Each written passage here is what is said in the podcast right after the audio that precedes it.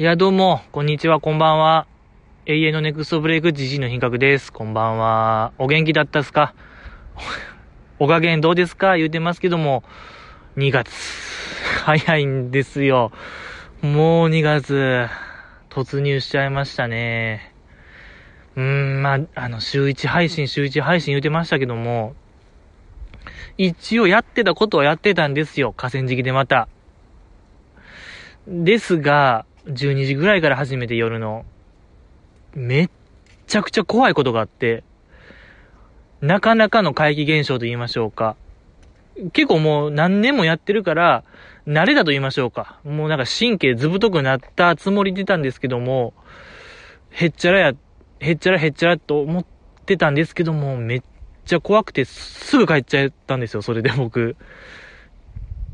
で、まあ今日になっちゃったんですけども、だからや、うん、まあ、ほぼだから週1配信ですよね。これは、うん、言い訳させていただきましたけども、うーん、絶対に言えないですけども、その何があったかは、口が裂けても、まあ、これはもう墓場まで持っていく話にランクインですよね。えー、それぐらいのことがございまして、まあ、そこまでのことじゃないんですけども、あのー、そうですね。お酒飲みましょうか。もうちょっとどんよりしちゃった。飲ませていただきます。ポッドキャスト限界集落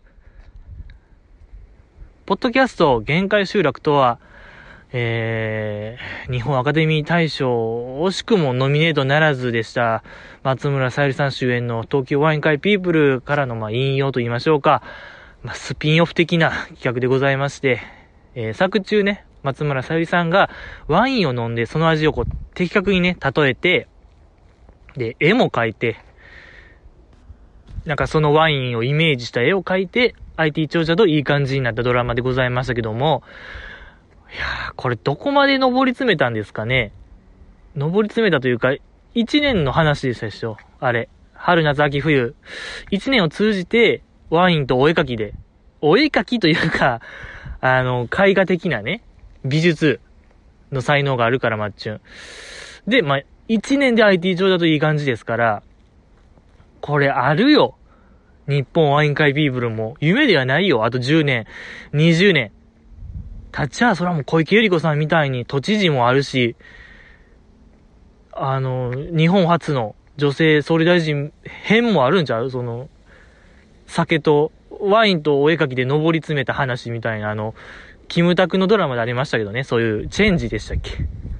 チェンジ的な、チェンジは、キムタクがね、小学校の先生から、えー、なんか市議会議員、県議会議員みたいに上り詰めて最後、えー、総理大臣まで上り詰めた話でございましたけども。あるね、これ。総理大臣も、あるよ。久しぶりの。えー、ぜひ見たいし、あー、わかっちゃいました。これあれやん。なぜ東京なのかって話しちゃいます？東京応援会ピープル、なぜ地名？分かっちゃいました。やっぱ毎週こう喋ってるから、よりなんか深く、ディープな感じになってきま、今一番詳しいんちゃいます？僕。ワイン会ピープル。ごめんなさい。わかりました。これ、トラさん的な映画にするんちゃいます？トラさんとか釣りバカ日誌みたいな、年に一本出して、だから、高知、高知ワインないか。まあ、長野ワイン会ピープルとか、山梨ワイン会ピープル、あの辺、あの辺を、あ、いや、あ、でも全国にあるんちゃいます？ワインって、土地土地の。ないんかな？ないか。まあまあでも地酒でもいいんちゃいます？日本酒みたいなんでも。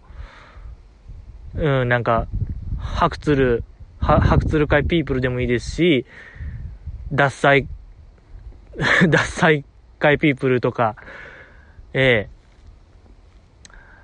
見えたね。これは一番あるでしょ。うん、その虎さんみたいに、あ、今年は、なんか、長崎かとか。ね、あの、釣りバカ西で言うところの、あ、今年はなんか、土佐、高知で、四万十川で釣りすんねや、みたいなやつ。あるね、マッチングが、毎年いろんなとこ行って、いろんな酒飲む話。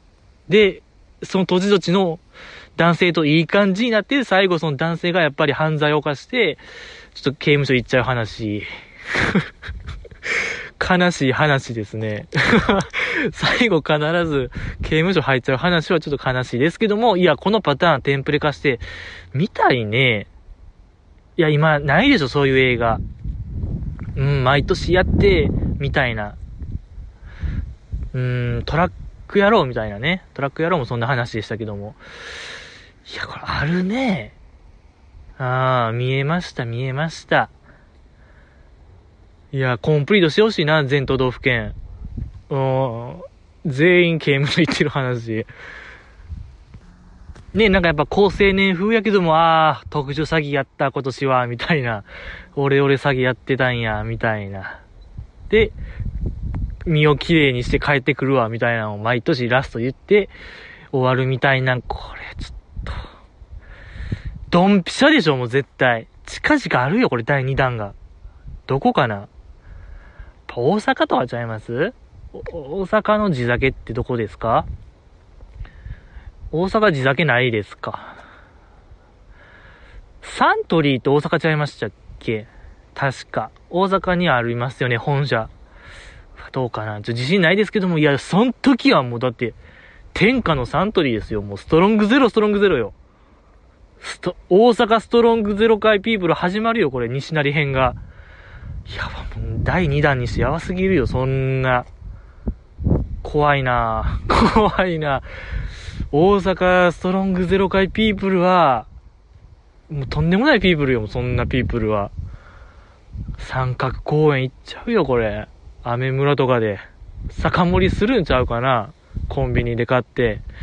いやいや、ごめんなさい。これはもうドンピシャズバリ、ドンズバもんでしたね。ちょっともういいか。お酒飲みましょう。もうちょっと、ご宅はいいんで。何よりね、寒いんですよね。また、寒さがぶり返してきて、限界ですね。いやーこれは本当に寒いのよ。ええー、ちょっと、いや、多分今週はね、かなり長い時間になりそうなんですよね。やっぱ、先週やってないんで。ええー、今週、ああ、そっか。前飲んだな、これ。ストロングゼロの丸ごとアセロラ。この前飲んだ。今思い出しましたね。いや、めっちゃやばい。今、なんかボケてきたな、じじいも。いよいよこうガタが来たと言いましょうか。ガタ来てるね。ちょっと飲もう。前回な、誰って言ったんかななんかまあ疲れが取れるみたいなの言ってたような気しますけども。ああ、美味しい。疲れが取れる。すいません。変なとこちょっと入っちゃいましたけども、やっぱこのアセロラがね、この、体の隅々渡って、つま先まで、こう、行き渡る感じ。これなんですよ。これは、そうですね、まあ、ね、まあ癒されるってことで、まあそうね、うーん、大関理香さんですかね。桜坂の。えやっぱ。やっぱ癒されるでしょあの子見れたらね。なんか、面白い感じで。いいのではないかなと思います。えー、ぜひね、飲んでいただいて、確認してほしいものでございます。まあ、あとお酒は、お酒は二十歳になってからってことで、これは本当にじじいとの約束減満、指切り減満でございますので、絶対にダメ本当にもうね、高校生の飲酒が一番見たくない。もう、グロ画像より見たないな、僕。まだグロ画像の方がええわ。それやったら、高校生の飲酒しました。氷結5%で酒盛り。一番ダサい。もう、本当に。あれはやめてほしいね。勘弁してくれって話。もうあれで、なんか、かっこいいと思ってるのが、とんでもなく間違いってことを僕は強く言いたい。あれは一番ないんですから。まだなんか、なんかな。いや、こうなんかこう、なんていうかな。ストゼロ。いや、とにかくやっぱね、5%なんよ、あれ、大体。ぜ、絶対飲んでないのよ。全部。あの、ストゼロの9%やとしても、絶対最後まで飲んでない。知らんけど、確認してないですけども、絶対最後まで飲んでないんですよ、あれは。飾り、フェイク。うん。ダサい。やめてください。それもなんか一本ごときじゃん、本当にごめんなさいって話なんですよ、それは。1は0なんですよね、これ。10の話で言うと、0です。それは0。ええー、3、2、1、0ですね。はい。1本は0とカウントします。みなします。えー いや、だからね、やっぱみんな、見つけたら教えてほしい。GG のあのー、ツイッターアカウントにね、ご一報ください。GG が本当にもう、大人としての対応ね。そこはやっぱり、もうみんなで、これは地域のみんなで育てましょうよって話。僕が言いたいのは。やっぱもう、雷親父不在なんで、この現代社会。やっぱツイッターから、こう、私、じじいの品格がちょっと大人としての鉄意、正義の鉄意をね、お見舞いしようと思うんで、ぜひちょっとご一報ください。本当にもう、これでもかっていうぐらいの、ええー、夜回り先生みたいなことしたいな、じじいも。うん、水谷さんみたいなね、ああいう、もういないでしょ。コロナやから。コロナやし、そんなもんもういないね。若者が。もういいか。この話は ごめんなさい。もういいわ。あ、ね、はい、ダメ。お酒は二十歳になってからなんで。乃木坂工事中の話しましょうよ。イントロね。あの、日村軍対設楽軍の戦いのあの、未公開編みたいなやつやってましたけども、イントロクイズ。イントロクイズが一番好き。ジジイの品格は。もう前も言いましたけども、絶対にこれだけはね、強いんですよ、ジジイ。イントロクイズ、全部わかりましたよ。もうプリテンダーも分かったし、ロマンスの神様もすぐ分かった、ラブラブラブもすぐ分かりましたし、ルート246、えー、あと何やってました？まあ、あいみょんのマリーゴールドはちょっとあの、HY のあの曲かなと思いましたけども、まあ大体分かった。とかもう、その、マリーゴールド以外は分かった。強いのよ、じじい。ちょ、やりたい。本当にこう、ポッドキャスト配信者なら間違いなく GG が1位、あのー、ドレミファドンでね、以前、テレビドレミファドンでクリス松村さんが出た回があったらしくて、そのクリス松村さんが強すぎて、以降呼ばれなくなったっていう伝説があるんですけども、そういう空気読まずに正解しまくって、番組が破綻するぐらい答えちゃったらしくて、えー、出来になったらしいんですけども、GG もそれぐらいいけるんですよ。間違いなく。栗松さん以来のイントロやろう。としてちょっと名を馳せたいんですけどもね、えー、まあ、かん、乃木坂ちゃんね、とじじいがしゃしゃり出てもしょうがないんですよ。乃木坂ちゃんが可愛かったのよ、やっぱり。えー、あの、ラブラブラブの時、あの、アスカちゃんとモモコペアの時、とにかくこう、モモコが早押し担当で、アスカちゃんが答えるって、あの、よかったね。えー、プリテンダーもアスカちゃんすぐ分かってたし、ラブラブラブもね、ドリカムまではたどり着いてたんで、アスカちゃん。やっぱすごいのよ。あの、やっぱ絶対の自粛中の、あれが効いてますね。何してたみたいな時にあの、昔の曲をすごい聴いてるって言ってましたけども、その成果出てましたね、アスカちゃんよかったんですよ、あれ。ラブラブラブ。でね、アスカちゃんがはじめ、あの、未来予想図って言ってブブーってなって、すぐ桃子があの、ずっとあの、桃子ラウンターンみたいな、あれ、最高の後輩としては桃子。後輩史上ナンバーワン後輩でしょ、あれ。一番良かった、あれ。うん。チームプレイが光ってたね。よかった。やし、もう日村さんのテンションが過去最高潮やったのが良かったんですよね、あれ。イントロがやっぱ好きなんでしょうね、日村さんも。終始テンション高かったんがいいですね。うん。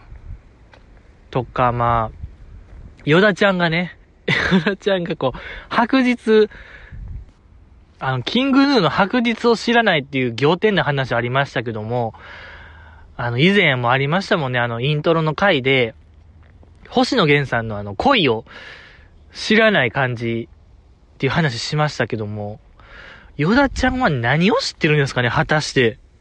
いや、プレイリスト一番見たいよ、じじい。ヨダちゃんのプレイリスト。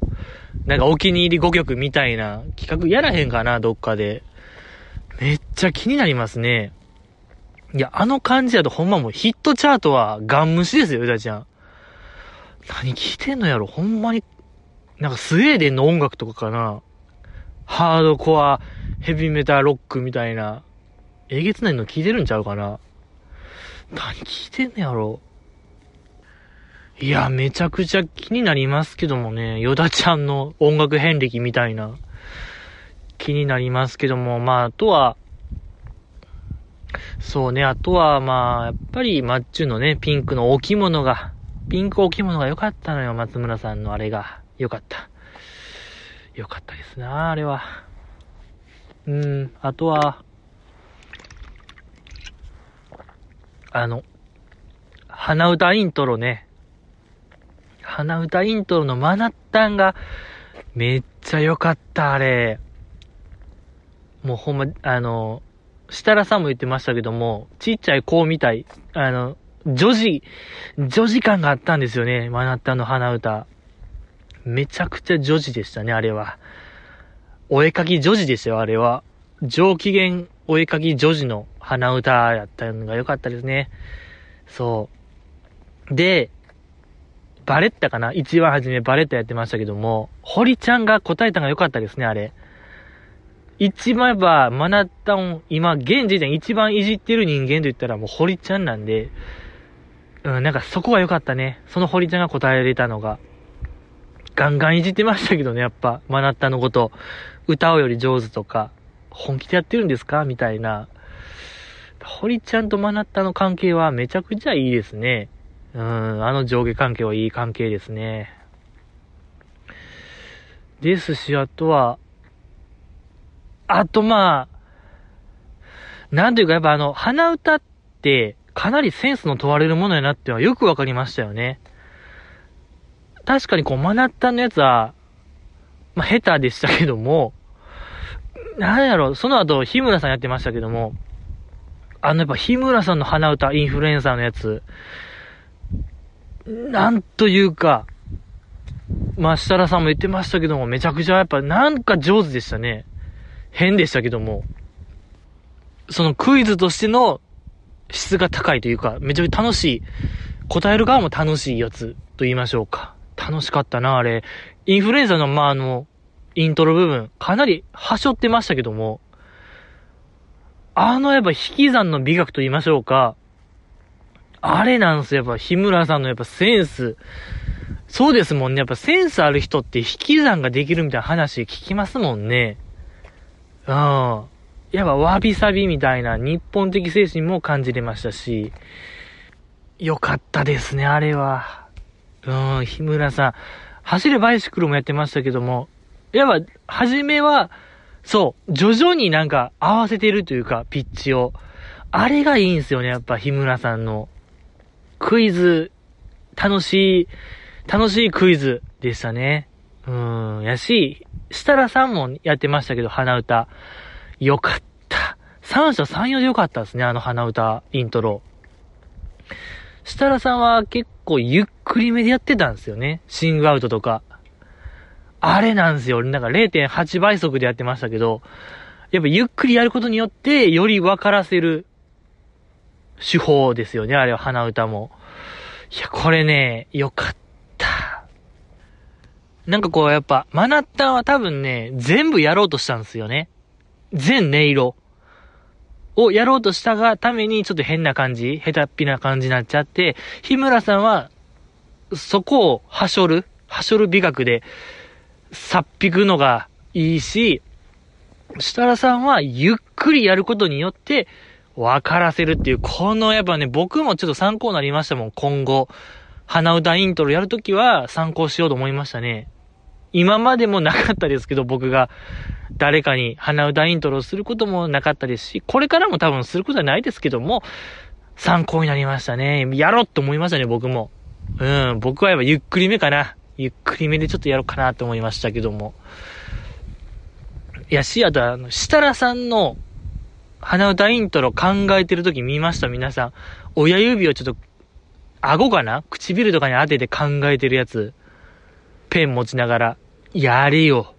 前も言いましたけども、フェロモンが、とんでもないことなってんのよ、あれ。あの設楽さん。これこれってなったでしょ、みんな。僕はなりましたよ。ええー、皆さんどうですか?よかった。よかったんですよ、あれが。あれがよかった。あれがいいのよね。えー、あとはどうでした？あと、まあ、みなみちゃんのあれがいいんすよね。あの、マナッタの時。ええー、みたいなやつ。あのみなみちゃんが、あのみなみちゃんいいんすよね。ちょくちょく見かけますけども、ラジラとかで。なんかこう、戸惑いと、苛立、苛立、苛立ち混じりの、えー？ってやつ。めっちゃいいのよ、あれが。まあ、あと、なんと言ってもやっぱあのイントロ界の主役は、久保ちゃんでしたね。久保しおりさんが良かった鼻歌イントロもね、久保ちゃんやってましたけども、音程バッチリ。えげつないぐらいうまかったっすよね。ここじゃないどこかのやつ。やばかった、あれ。いや、皆さん、あれはもう、やばーって言わなあかんとこですよ、もう。絶対、なんかもうトレンド入ってないとおかしいやつですよ。ツイッターとかの。うん。よかったね、久保ちゃんのイントロ。いや、もっと聞きたかったですね、久保ちゃんの乃木坂楽曲イントロ。なんか出えへんかなもう、久保ちゃんの鼻歌だけのアルバムがあってもいいのではないかなと思いますね、乃木坂楽曲。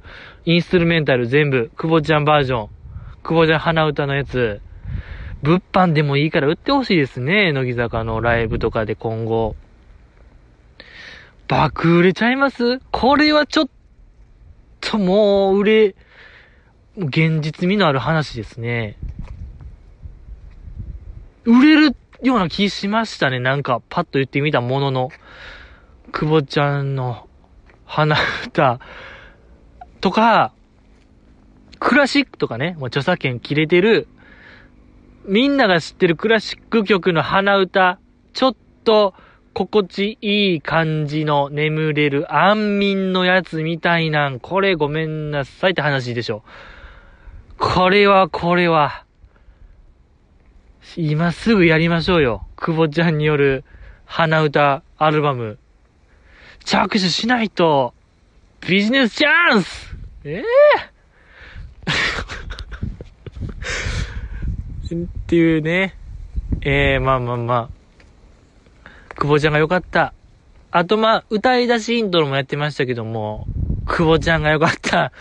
もう、こっからずっと久保ちゃんが良かった話ですね。踊るポンポコリンとかね。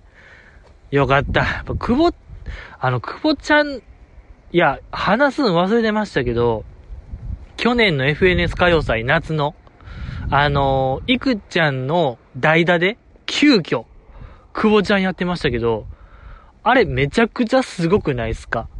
いや、確か、あのー、昼過ぎとかに、急遽、マイクちゃんの、あの、体調不良により、久保ちゃんが代打でやりますみたいな、数時間前発表で、あっこまで仕上げてきた。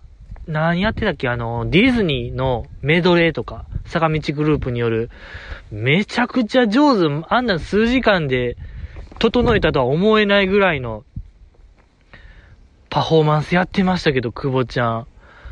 いや、あの久保ちゃん、やばかったですよね。FNS の久保ちゃん。アラジンの歌歌ってたかな？確か。よかったな、あれ。めちゃくちゃ上手ですもんね、やっぱり久保ちゃん。いや、久保ちゃんが、久保ちゃんがすごい。その後ね、そう、乃木坂工事中戻りますけども、ラストのラスト。あの、ボーイの B ブルーですよ。もう僕らもうすうす気づいてましたよ。視聴者も、絶対どっかで、ボーイ来るやろな、とか、あの、トラブルの、ロード来るやろな、でも来てなかった。おそらくまここで来るやろうという薄々僕らも感づいてました。あの B ブルーを設楽さんに競り勝った久保ちゃん。あれがめっちゃ良かった。もうよくよく見たらわかるんですけど、あのクイズ回答者、全員分かってたんですよ、もう。B ブルーが来るってことを。あれを見てほしいんですよ。もう設楽さんも、もう、ボタン、人差し指に手かけてたんで、かなりもう分かってたんですよ、あの人。番組の進行上、必ず来るであろうと、ここで、B ブルー。そこの、そこを競り勝ったやっぱ久保ちゃんをみんな見てほしい。完璧に歌ってましたし、歌い出しも。よかった、あれ。ねえ、よかった、久保ちゃん。歌上手なんよね、やっぱり。ピーブルーも完璧でしたもんね。思い出しながらやってたやつ、よかった。まあ、押村区は、あっこに黒見遥ちゃんがおったらどうなってたかって話やったわけですけどね。設楽軍に。これはもう、イフの話ですけども、見たかったなと思います。確か、セイミヤさんやったんですよね。設楽さん隣。あれ、黒見遥ちゃんやったらもうとんでもないよ。もうあの子だって、ボーイガールなんですから。ボーイボーイでやってるんですからね。見たかったなと思いました。で、今週、えー、底辺。底辺決定戦やってましたけども、一番良かったもう底辺。昨日の今日、一番良かった。え、まあ企画内容としては、こう、当たり前にできることを誰が一番できひんか、みたいなの決める企画でございましたけども、そうね、あれは、うん、一番初めの、あの、オープニングでの、設楽さんが、そしてそして、乃木坂ちゃんでーす。のとこの最後、マナッタンとイクちゃんとヨダちゃんが、絶対ビリにならないもんみたいな言ってましたけど、あのなんか絶対マナッタンが提案したんやろうなっていうのがわかる、あれ、やっぱ発案者がわかる回はいいで、いい回かもしれないですね。そういうサインかもしれない。いいんですよ。で、あれやっぱ毎回いいなって思うのが、こうカメラがこう、わーっとメンバーを映してる、スライドしてる時に、日村さんが、ファフォーみたいな言ってる。やっぱあれ。僕もやっぱ言ってるもんね、テレビの前で毎回。したら、あの、日村さんよりは、大きく言ってるから、ファフォーって、あのスライドで10回以上言ってるもんね、じじやっぱり。いや、それぐらいテンションが高い、な、高いよっていうのをお伝えしたいですね、僕は。ええー、で で、やっぱりあのー、やっぱね、2週間ぶりっていうのがやっぱでかいですね。なんかこうテンション高くなっちゃいますけども、えー、何でしたっけ？良かったやつね。あの、予選会っつっていろんなメンバーがやってましたけども、ダイジェストみたいなやつで。その時のあれ見ましたか？あれ映るんすかね？あの、スーパーの袋に、なんかネギとか、なんか、野菜とか、多分どう詰めるかみたいなのちょっと映ってたんです。映ってたんですけども、いや、それすごい気になるなと思いましたね、じじあれみたいな。えー、あれみたい。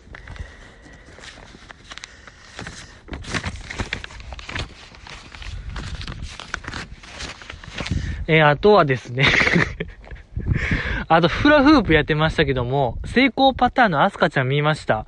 アスカちゃんが、めちゃくちゃ上手なフラフープやってましたけども、やっぱあの体感体感しっかりしてるなってのはよくわかりました、やっぱアスカちゃんの。よかった。あれがいいのよ。あれが見たかったんですよ、やっぱアスカちゃん。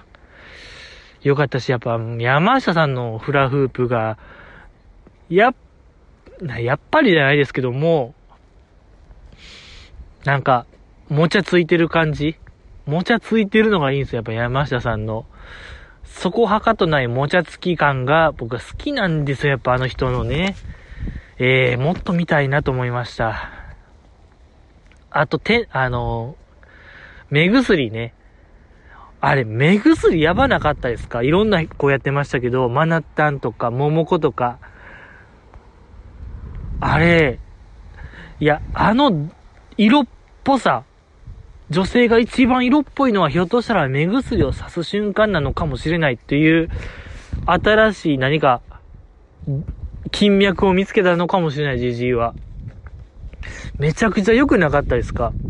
乃木坂メンバーが、目薬やってる映像流れてましたけど、とんでもなく良かったな。あれ全員分みたいなと、素直に思いましたね。よかった。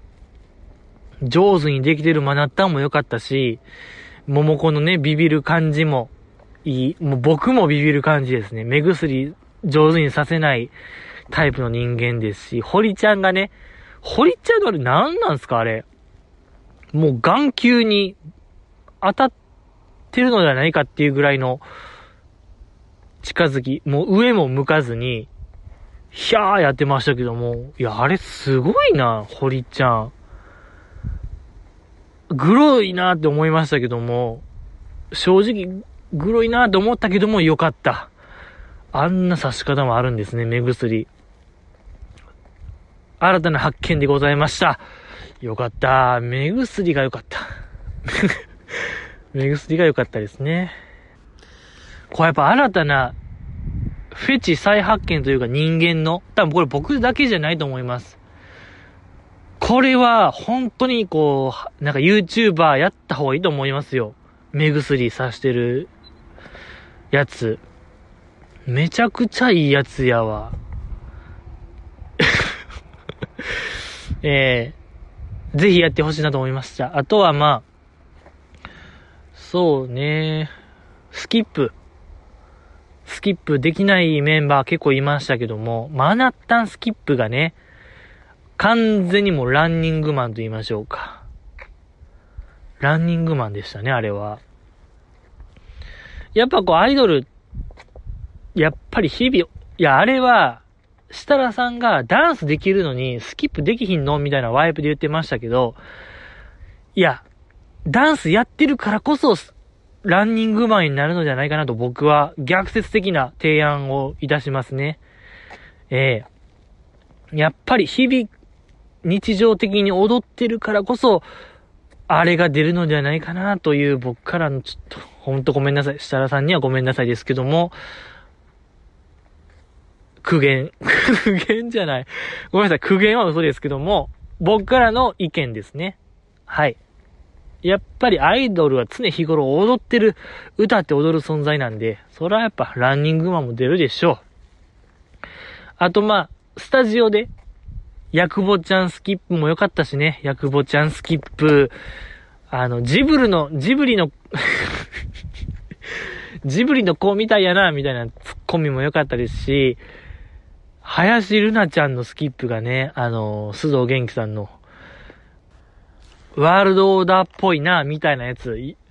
あんな的確なツッコミできるのが良かったですね、日村さんの。めちゃくちゃ面白かったな、あの、林さんのスキップ見て。ワールドオーダーやな、みたいなやつ。確かにぽかったですもんね、あれ。林ルナさんのスキップ。よかった。いやし、皆さん見ましたかね？あの、林ルナさんのスキップ。髪サラサラやなってのがよくわかった。あんなサラサラな髪してるんですね、林ルナさん。すごいのよ、彼女のサラサラ具合。イボの糸よりサラサラちゃいます？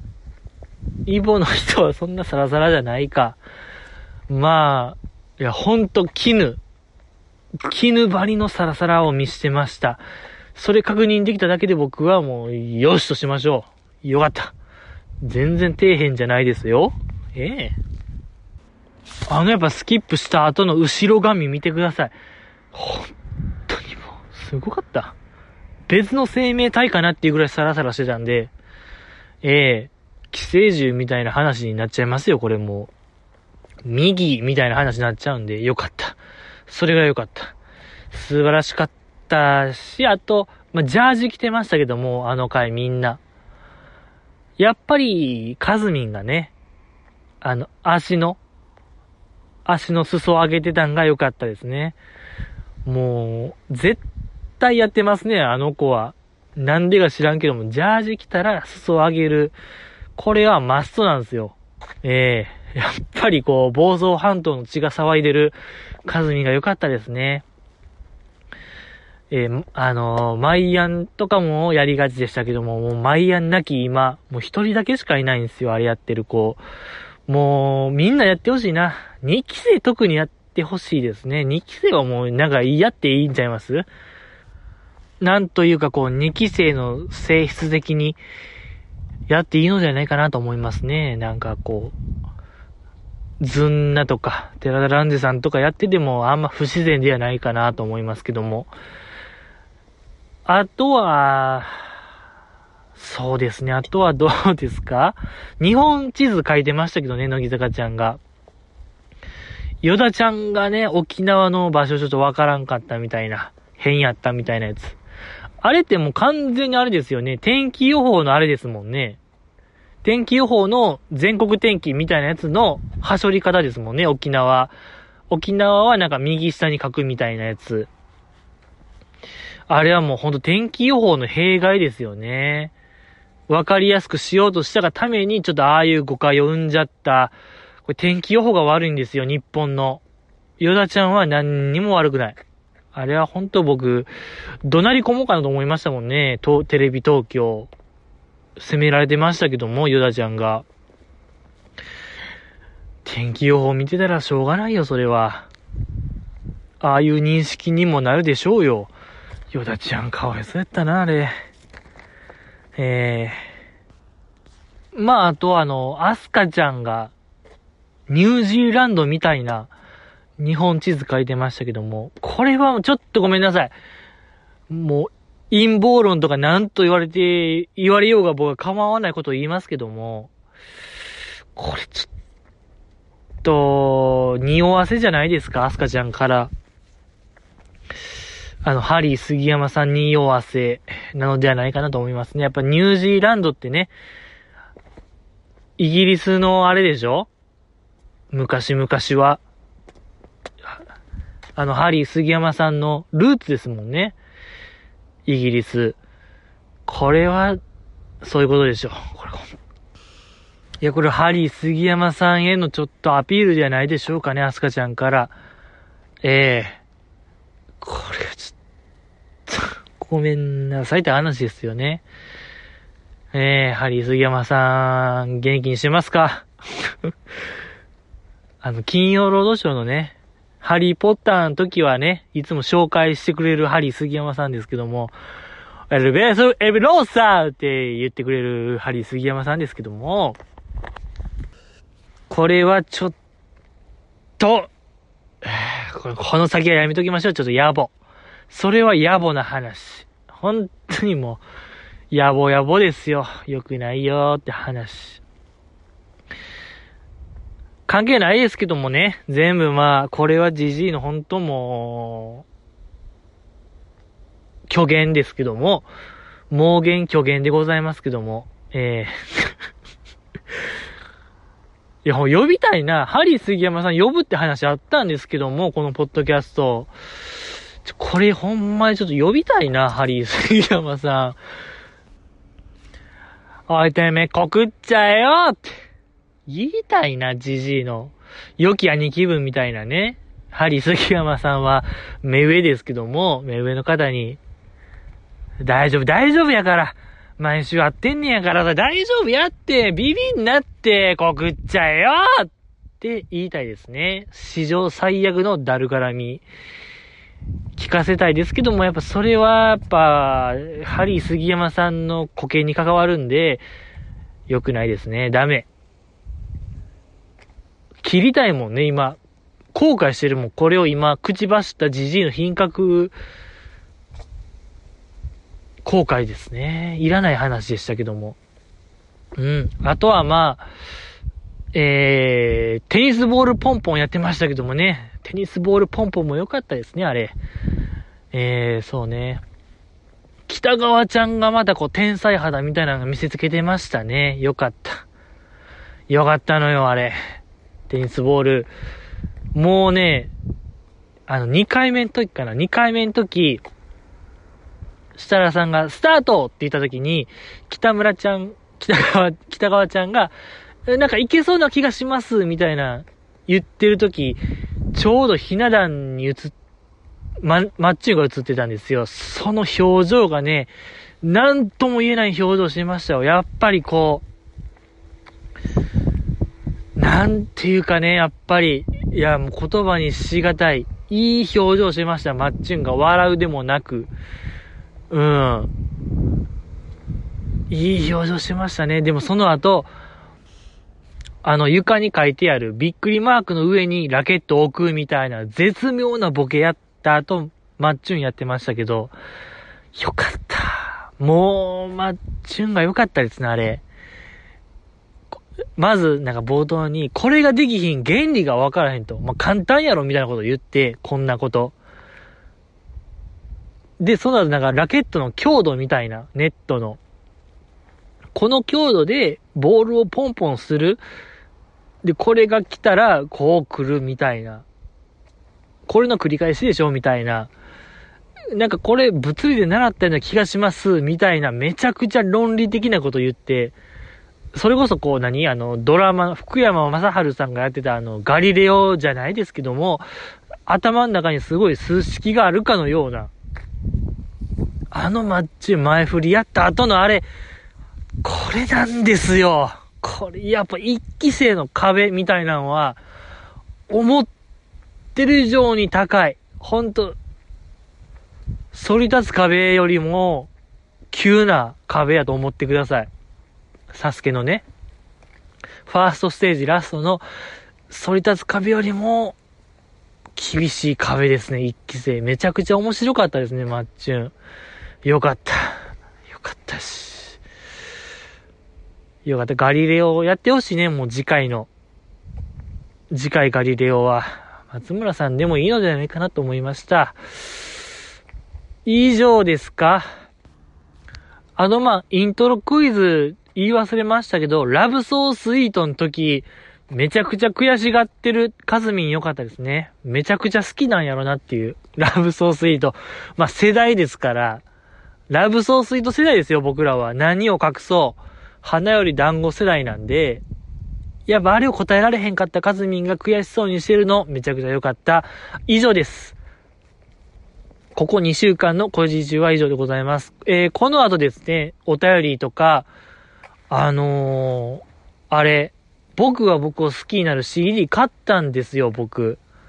それの開封の儀やろうと思ったんですよ、その、なんかトレーディングカードあるっしょ。あれやろっかなって思ったんですけども、もう寒いのよ。正直な話。激サブ。もう、かじかんでしょうがないんで、今週アップします。必ず後半部分アップしますんで、えー、どうかちょっと待っていただきたいですね。えー、まだまだお便り待ってるんですね。待ってるので、君からの魂のお便り、待ってるぜってことでございます。ありがとうございました。また今週お会いしたいと思います。ありがとうございました。